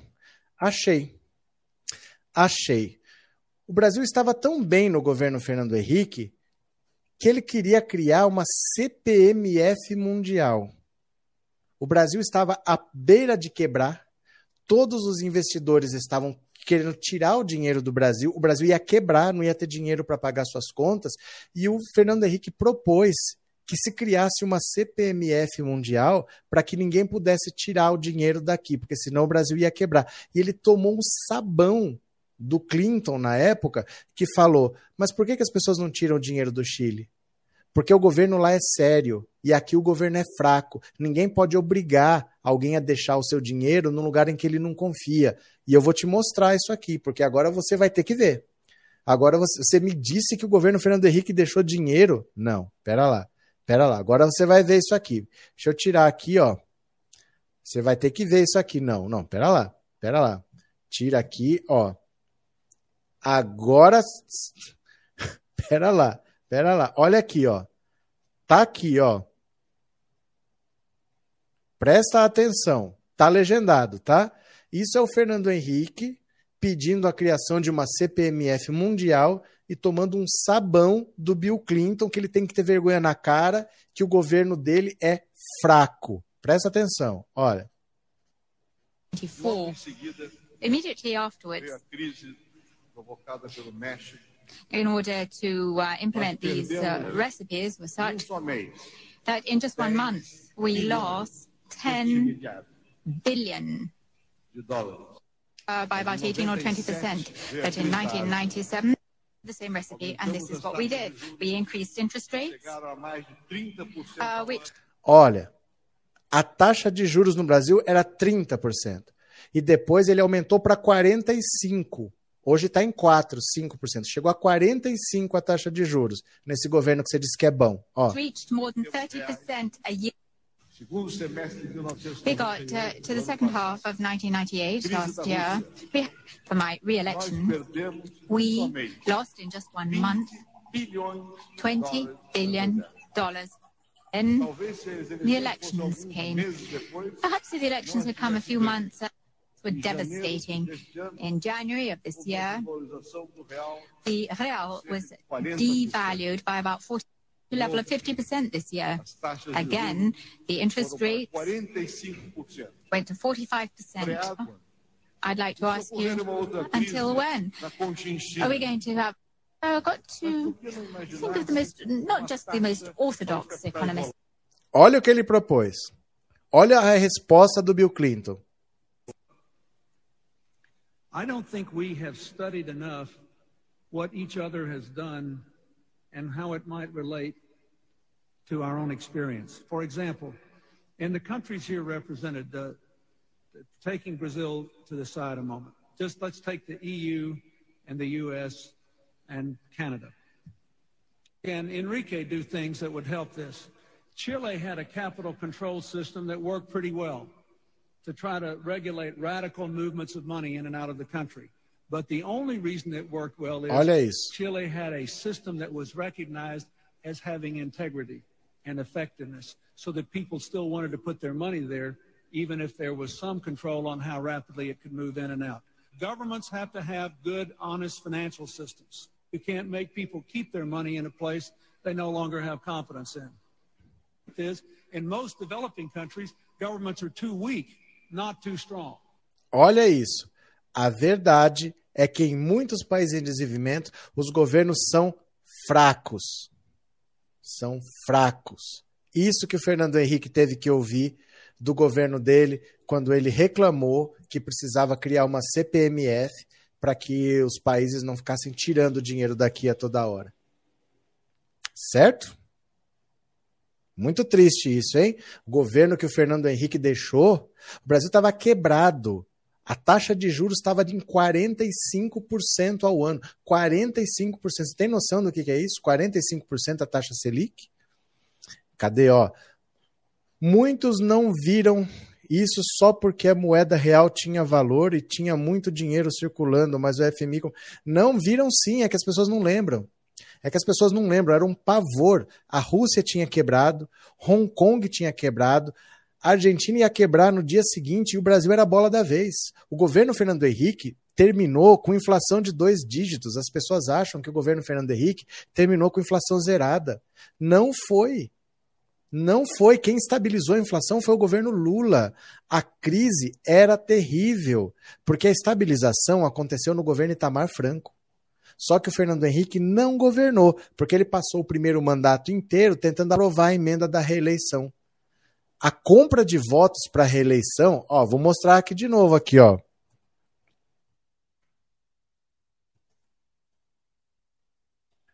Ó, a compra de votos no governo FHC foi uma descaração. Ó, mas é lógico que nada cola no PSDB, né? Nada cola no PSDB. Você quer ver? Toda a imprensa passa pano, mas dá uma olhada aqui, ó. Deputado conta que votou por reeleição por 200 mil. Ó, jornais da época. Ó, o príncipe da privataria, privatização com pirataria. Ó, Operação Abafa. Bastou o presidente Fernando Henrique Cardoso entregar os ministérios dos Transportes e da Justiça para Eliseu Padilha e Iris Rezende e os PMDBistas. É fizeram as pazes com o governo. O presidente da Câmara, Michel Temer, Eliseu, e o líder do PMDB na Câmara, Gedel Vieira Lima, fecharam nesse final de semana a estratégia para abafar o escândalo das denúncias de compra de votos na votação da reeleição. Vai vendo. Olha. Olha aqui, ó. Olha. Quer ver? Olha, Mota deu TV para deputado que disse ter vendido o voto. Olha, cadê? Mais jornais que dê para ler aqui. São as mesmas notícias. Notícias da época, ó, jornais da época. Operação Abafa. De onde que as pessoas acham que, que o governo FHC foi bom? Foi uma tragédia econômica. O Lula venceu as pessoas estavam dando graças a Deus que tinha acabado. O Fernando Henrique falou: é, na verdade, muita coisa tinha que mudar mesmo. Ele reconheceu o governo dele não foi um bom governo. É que no PSDB nada cola. No PSDB nada cola. Você ataca, ataca, ataca, as pessoas continuam adorando o Fernando Henrique. Foi um governo corrupto, foi um desastre econômico. A estabilização da moeda estava é, condenada. Quer ver? Deixa eu ver se eu acho aqui, ó. Taxa de inflação ao longo do tempo, aqui, ó. Ó.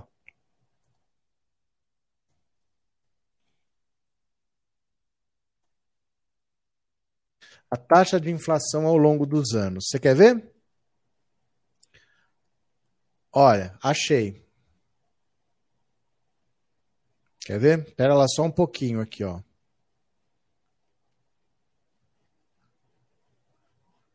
Deixa eu pegar aqui, ó. Para quem acha que o governo Fernando Henrique foi uma beleza, ó. Olha aqui.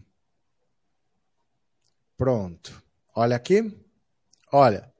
A taxa de inflação aqui em 2002, o último ano do governo FHC, estava em 12%. Olha o que, aconteceu no governo Lula, ó. Olha o que aconteceu no governo Lula. Olha o que aconteceu no governo Lula. Aí, em 2008, teve aquela crise nos Estados Unidos. A crise do subprime, do, a crise imobiliária, que gerou uma crise mundial. Aí teve um pouco de inflação. Mas aqui é o golpe da Dilma. Ó. Aqui é o golpe. Aqui é o golpe. Por isso que subiu de novo. Mas olha aqui onde estava o governo Fernando Henrique. Estava em 12,53%. Estava pior que hoje. Tá difícil hoje. No governo Fernando Henrique estava pior. Aí, quando acabou o primeiro mandato, caiu para 3. O Lula baixou a inflação de 12 para 3 em um mandato. Olha isso. Gente, a inflação do governo Fernando Henrique era pior que a do governo Bolsonaro. E as pessoas ainda olham achando que o governo Fernando Henrique foi bom. É porque, assim, o Plano Real foi feito no governo Itamar Franco. O Fernando Henrique era o ministro da Fazenda, mas ele não terminou o Plano Real. Ele saiu para ser candidato à presidência da República e quem assumiu foi o Rubens Recupero.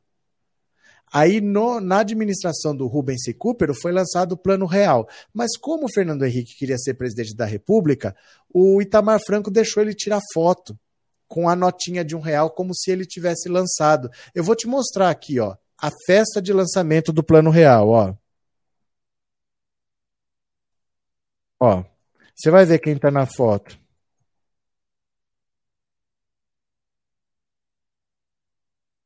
Festa de lançamento do Plano Real. Você quer ver? Vou te mostrar quem está na foto aqui, ó, da festa de lançamento do Plano Real. Olha, deixa eu pegar aqui, ó. Pronto. Dá uma olhada, ó. É, isso aqui é o lançamento do Plano Real. Olha. Ah, o Globo acho que não vai dar para ver. Olha aqui, ó. O ministro da Fazenda era o Rubens Recupero, não era mais o Fernando Henrique. E o presidente era o Itamar Franco. Mas o Itamar Franco deixou o Fernando Henrique tirar foto com a nota porque ele era candidato à presidência da República. Nem era ele o ministro. Nem era ele. No governo Fernando Henrique, a economia foi uma tragédia. Não foi ele quem estabilizou a inflação. Pelo contrário, olha o que ele fez com a inflação. Ele levou a inflação para 12,53. Quem estabilizou a inflação foi o governo Lula. Olha, de 2003 a 2006. Ó, em 2006 já fechou com 9, depois fechou com 7, fechou com 5 e fechou com 3. Por isso que o Lula se reelegeu. E aí, olha a diferença. O Lula disse que a crise mundial, que pegou o mundo de surpresa realmente, foi considerada pior que a crise de, 2000, de 1929, o crack da Bolsa de Nova York. O Lula falou que no Brasil ia ser uma marolinha. E foi. O mundo sofreu e o Brasil não. O Brasil passou. Bolsonaro disse que a pandemia ia ser uma gripezinha e morreram 600 mil pessoas. Olha a diferença. Uma crise mundial. O Lula falou: no Brasil vai ser uma marolinha. E o Brasil passou de boa. Lula saiu com 87% de aprovação, elegeu a Dilma, que se reelegeu, e o Bolsonaro falou que a pandemia ia ser uma gripezinha e morreram 600 mil pessoas. Olha a diferença, né? Ana Santos, obrigado por ter se tornado membro, obrigado pelo apoio, viu? Obrigado pela confiança, muito obrigado, viu? Que bom que o senhor mostra para o gado as coisas que eles falam de política com mentira, sem entender. Frederico Gomes deve estar atordoado com a sua explicação. Mas, gente, eu vivi essas coisas. Você sabe o que a gente fazia no governo FHC? Porque não era época de internet. No governo Fernando Henrique, a gente ficava toda noite esperando o Jornal Nacional aparecer para ver qual era o risco Brasil. Porque as agências de, de, de taxação de risco, de classificação, elas pegavam essas economias consideradas especulativas e davam uma pontuação. Quanto mais ponto, maior o risco. Ninguém nem sabe o que é isso. Sabe por que, que vocês não sabem? Porque no governo Lula, o Brasil deixou de ter grau especulativo para ser grau de investimento. Então elas não avaliam mais o risco do Brasil, porque o Brasil não é mais grau especulativo. No governo Fernando Henrique era.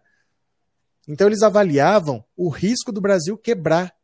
E era assim: A Argentina vai quebrar amanhã, na sequência era o Brasil. A gente ficava vendo se estava aumentando ou se estava piorando. Chegava lá no Jornal Nacional, quanto tá? 660 pontos. 700 pontos. Quanto estava a Argentina? 2 mil. A Argentina ia quebrar no dia seguinte e o Brasil era o próximo. A Rússia já tinha quebrado, Hong Kong já tinha quebrado, era a Argentina e o Brasil. Depois que estabilizou no governo Lula, estava 300. Falei, nossa, até que enfim, aliviou. Baixou de 600 para 300. Mas espera lá, Peru era 40, o Chile era 30.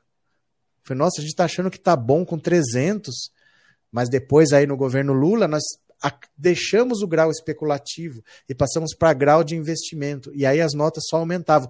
Parou de ser avaliado. Você não vê mais falar de risco Brasil, porque isso parou de ser avaliado. O Brasil não é um país que pode quebrar. O Brasil hoje tem reservas. Esse colchão que o Lula deixou de 374 bilhões faz com que não seja um risco investir no Brasil, porque o Brasil não tem mais crise cambial. Gente, isso que o Fernando Henrique falou era assim. Tinha uma crise lá na Rússia, todo mundo tirava o dinheiro daqui e o Brasil não tinha condição de pagar suas contas. Porque os investidores levavam os dólares embora e o Brasil ficava sem dinheiro. O Brasil poderia ter que decretar uma moratória da dívida, não ia ter dinheiro para pagar a dívida. E o problema agora é em Hong Kong, eles tiravam dinheiro daqui, porque sabiam que o Brasil ia quebrar. Aí o Fernando Henrique teve a ideia de criar uma CPMF mundial. Quem tirasse o dinheiro ia ter que pagar uma taxa, para ver se o cara não tirava. Aí o Bill Clinton colocou o dedo na cara dele e falou: no Chile ninguém tira. Por que, que tiram do Brasil e não tiram da Chile? Porque lá o sistema funciona, é correto, é honesto. Então por que, que você não estuda o que o Chile fez, em vez de querer criar uma CPMF? Ninguém vai deixar o dinheiro onde não confia. Foi isso que o Clinton falou para ele. Tomou um sabão. Tony Blair estava ali do lado dessas economistas. Hoje o Brasil nem é convidado para a reunião do G7, o Brasil nem é convidado. Mas antes o Brasil era convidado e esculachado. O Brasil começou a ser convidado. Esse ter orgulho de estar tá lá foi com o governo Lula, foi no governo Dilma, depois parou de ser convidado. Agora não é mais convidado. O Brasil se tornou irrelevante hoje no mundo, né? Cadê? É, quer dizer, pagamos CPMF durante quantos anos? Ah, não dá para saber, Raquel. Esse imposto. Isso é, uma, é outra coisa que você está falando, tá?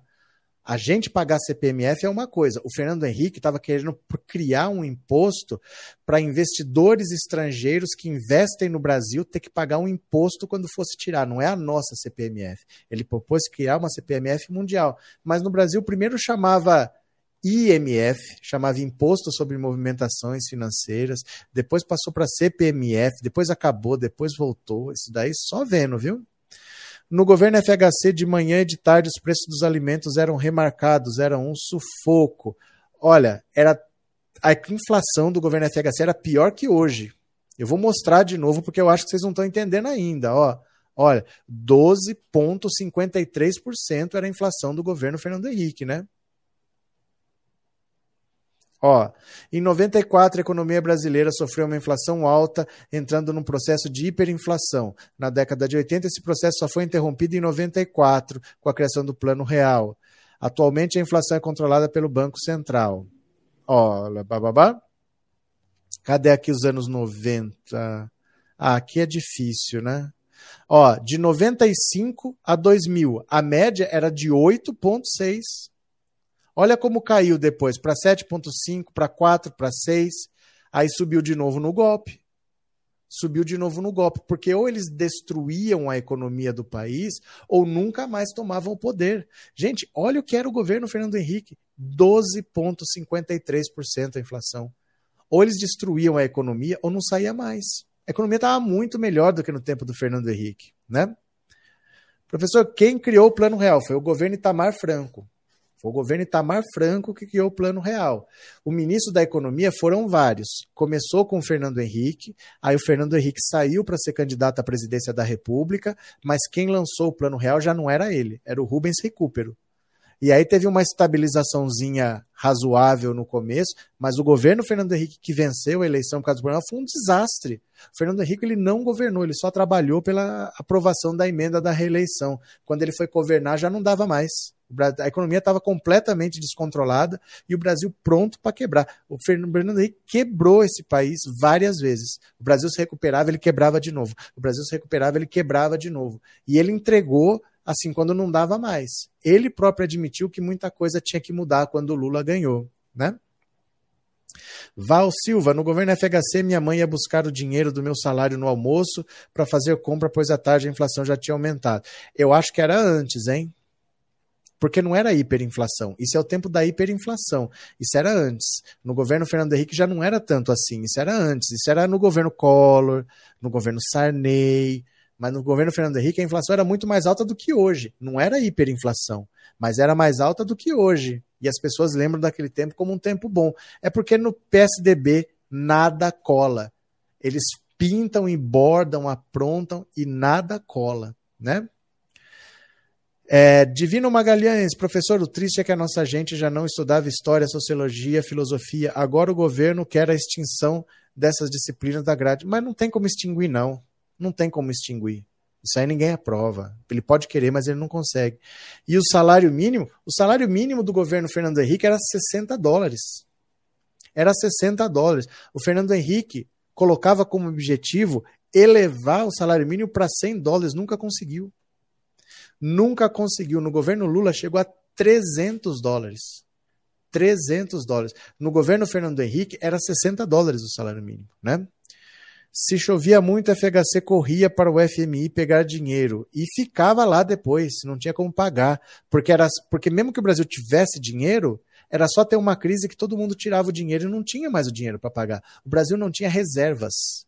Você podia ter dinheiro para pagar a dívida, mas você não tinha reservas. Então, qualquer espirro que desse em qualquer país, eles tiravam dinheiro daqui e o Brasil quebrava. Isso era todo ano todo ano era uma crise. Primeiro foi a Rússia, eu acho que foi em 97 que a Rússia quebrou, depois foi Hong Kong, a Argentina estava quebrada e o Brasil ia quebrar na sequência. Estava todo mundo esperando quando o Brasil ia quebrar, que não ia ter como pagar as dívidas. Isso só se resolveu no governo Lula, porque ele conseguiu pagar a dívida externa e conseguiu juntar reservas internacionais, né?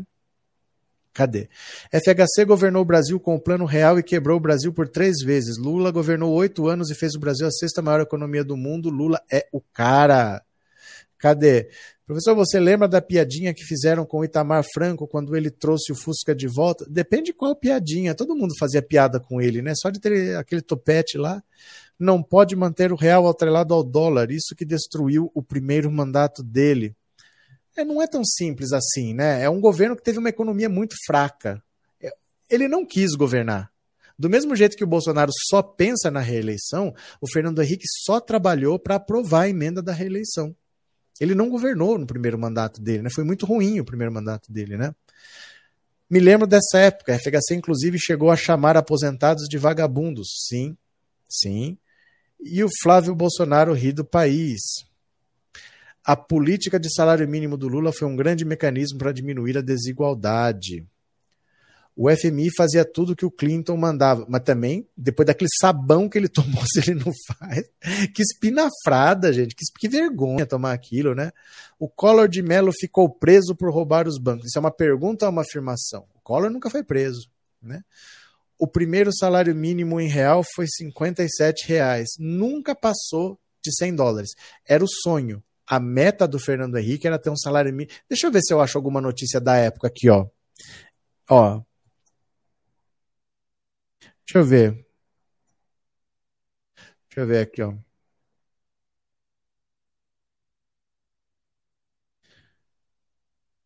Ele tinha esse objetivo, né? Ó. Era o objetivo. Ó, achei uma notícia antiga aqui, de 2003. Olha, Salário mínimo de 100 dólares é defendido por Paim. Ó, o primeiro vice-presidente do Senado, Paulo Paim, defendeu em plenário nessa quinta que o valor do salário mínimo corresponda a pelo menos 100 dólares, porque não era porque não era. Ele informou já ter apresentado ao Senado o projeto determinando essa vinculação. A proposta que será analisada pelos senadores é semelhante ao projeto do próprio Paim que tramita na Câmara. No projeto apresentado, Paim afirma que 100 dólares, 100 milhões de brasileiros dependem desse rendimento e que 50 milhões ganham até meio salário mínimo. Cara ganha 50 dólares, né? O discurso do senador foi motivado pelo que ele chamou de provocações da imprensa, questionando sua posição em relação ao salário mínimo, se ele continuaria defendendo o equivalente a 100 dólares ou se teria passado a apoiar a proposta do governo petista de manter o valor em 240 reais.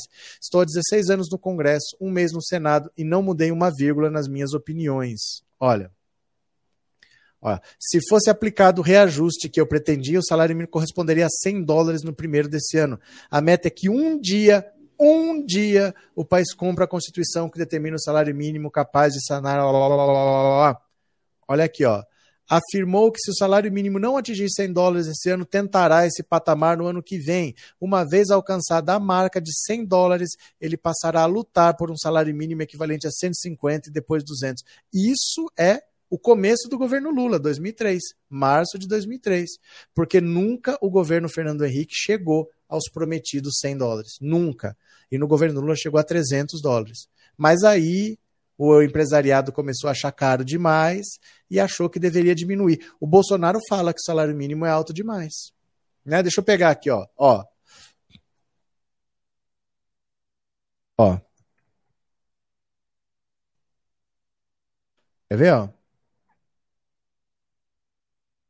Olha aqui, ó. Essas coisas não acontecem por acaso. Olha, para Bolsonaro, o salário mínimo é muito alto para os patrões. Olha aqui, ó. Aqui. É isso que as pessoas defendem. Ó, é isso que as pessoas defendem. Ó, bem diferente do estipulado pelo governo, o salário mínimo ideal está distante da realidade dos brasileiros. Segundo o Diese, para cobrir os gastos com saúde, blá, blá, blá, blá. O salário mínimo havia sido fixado em 1039, mas o governo... Deixa eu ver, cadê a frase do Bolsonaro aqui, ó?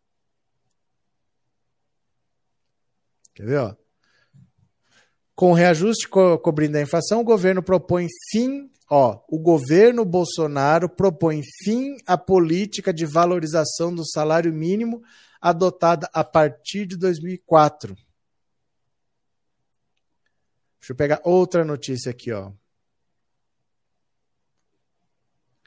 Bolsonaro aumenta o próprio salário enquanto a renda dos brasileiros só diminui. Ó.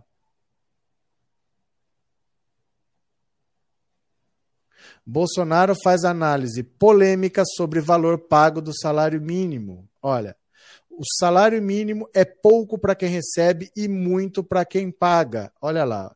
Durante uma conversa com apoiadores, o presidente Bolsonaro declarou que a mão de obra no Brasil é a mais cara do mundo, sendo difícil ser patrão no Brasil, e completou que o salário mínimo é pouco para quem recebe, mas é muito para quem paga. Isso é o governo Bolsonaro. O governo que acha que um salário mínimo é demais, que tem que diminuir. E era assim o governo Fernando Henrique. O povo só teve dignidade nesse intervalo entre Fernando Henrique e Bolsonaro, só nesse meio do caminho, porque os governos de direita querem que o povo se lasque né? Bolsonaro nunca trabalhou na vida, portanto, calado tá errado e é um poeta. Cadê? Um homem sem juízo e sem noção não pode governar essa nação fora Bolsonaro. Nos oito anos do governo Lula, o salário mínimo teve um aumento de mais de 100%. Foi sim, a FHC chamou aposentados de vagabundos, morava em São Paulo e os aposentados revidaram esta ofensa. Ou se foi, ele falou, ele falou. E sendo que ele se aposentou, eu acho que com 53 anos, viu? É, na época, o governo falava que um real era igual a um dólar, mas era, na época era, só que o salário mínimo era 60 dólares no governo Fernando Henrique. Disse que Itamar trouxe o Fusca porque não sabia dirigir Brasília. Ah, é verdade, teve isso mesmo. Teve isso, eu lembro. É que era muita piada com o Itamar Franco. O Itamar Franco é um daqueles políticos folclóricos. nunca poderia ser presidente da República, né? Só Lula para mudar as características do Brasil em 2022.